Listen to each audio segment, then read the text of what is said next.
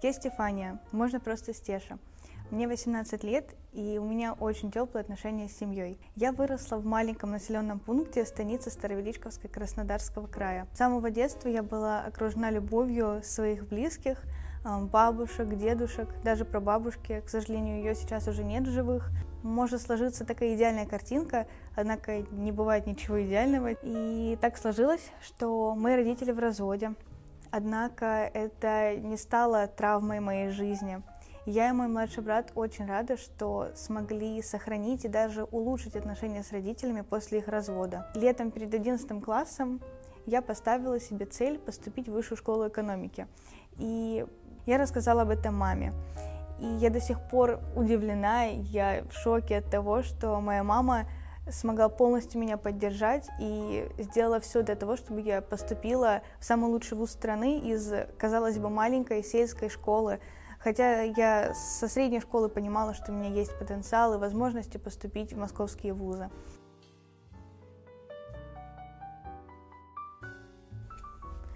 Еще важно сказать о том, что э, в одиннадцатом классе я почувствовала, что во мне есть такое зерно самостоятельности, которое выбивается наружу, и если все предыдущие года моей жизни с родителями, с мамой и ежедневного общения с папой я не чувствовала, что у меня есть какое-то свое мнение, которое я могу противопоставить родительскому.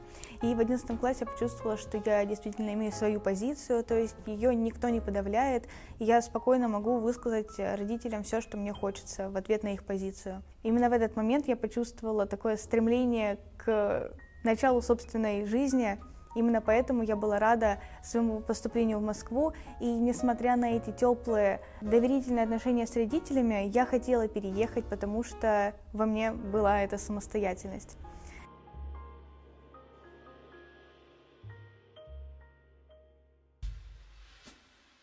Но я не могу не сказать о гиперопеке, которая появилась у моей мамы после моего переезда. Так получилось, что а, вот первые месяцы моего обучения в Москве мама постоянно интересовалась моим местоположением, и, естественно, я понимаю, что это все происходит от э, переживания. Она меня очень любит, и поэтому ей хочется знать, чтобы я была в безопасности каждую минуту своей жизни. Однако это мешало в некоторой степени мне, и для того, чтобы наладить э, эту дисгармонию, я высказала ей свою позицию и объяснила, почему я не могу э, быть подверженной ее гиперопеке. Мне кажется, что в нашем понимании друг друга кроется секрет вот этих вот э, детско-родительских здоровых отношений. Я понимала мамину позицию и высказала ей четко свою. Мне кажется, что в такие моменты важных разговоров, которые на грани, они могут нарушить отношения с родителями, стоит э, доносить свою позицию очень четко и без приукрас. Поэтому даже если у вас произошел такой тяжелый разговор, вам следует не быть в разладе друг с другом, оставить э, этот разговор на потом и успокоить своего родителя или ребенка и дать ему пережить некоторое время, а, с той позицией, которую вы ему донесли. Мне кажется, что через время а, вы оба можете проанализировать тот э, диалог, который между вами случился.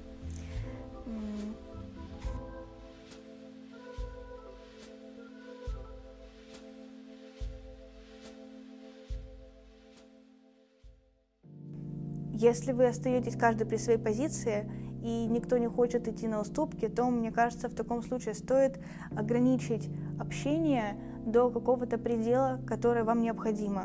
А, конечно, бывают ситуации, когда вы материально зависите от родителей, и мне кажется, что важно найти какой-то баланс в отношениях, и, безусловно, нужно обговорить все с родителями.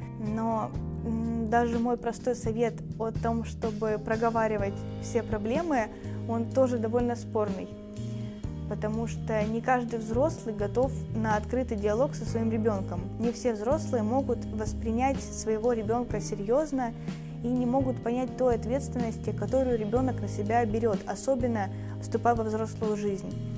Я столкнулась в своей жизни с тем, вот при переезде, что у меня есть э, моя жизненная позиция, мои жизненные ориентиры, за которые я беру ответственность.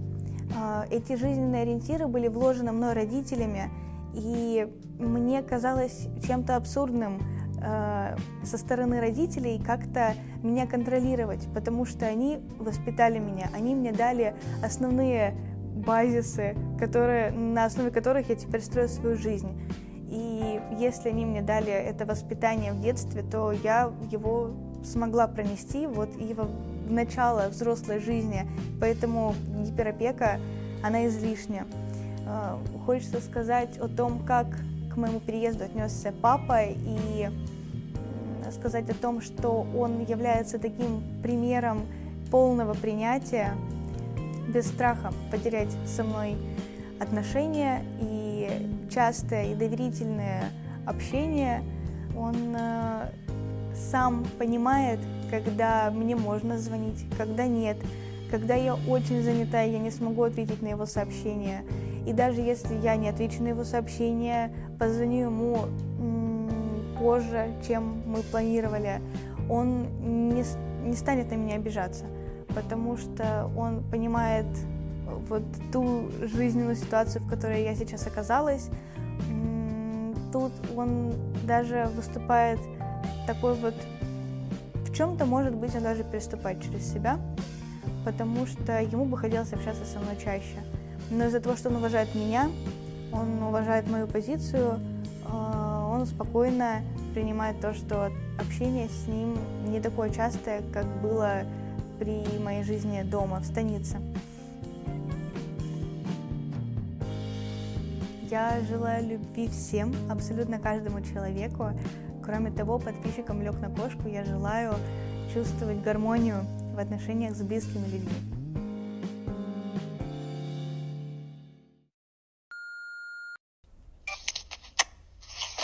Алло, папулечка, привет. Слушай, ты не поверишь, только о тебе сейчас думал.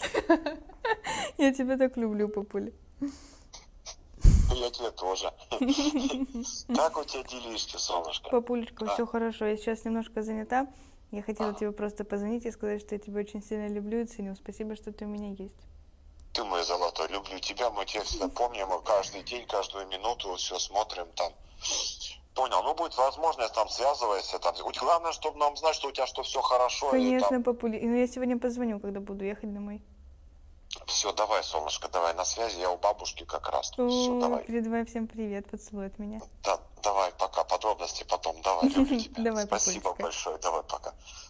Алло. Алло, мамулечка, привет. Привет, родная. Что там, как дела? Все хорошо, я тебя очень сильно люблю. Я тоже тебя люблю. Я сейчас немножко занята, но я просто хотела позвонить и сказать, что я тебя очень люблю, ценю. Спасибо, что ты у меня есть. Ты моя девочка любимая. Занимаешься, да? Ну да. Ладненько, потом будешь свободна. Все, да, потом поеду домой, да. позвоню. Целую, ага, мамочка, пока-пока. Осторожненько, давай, ангел-хранитель. Люблю тебя, пока. Вот.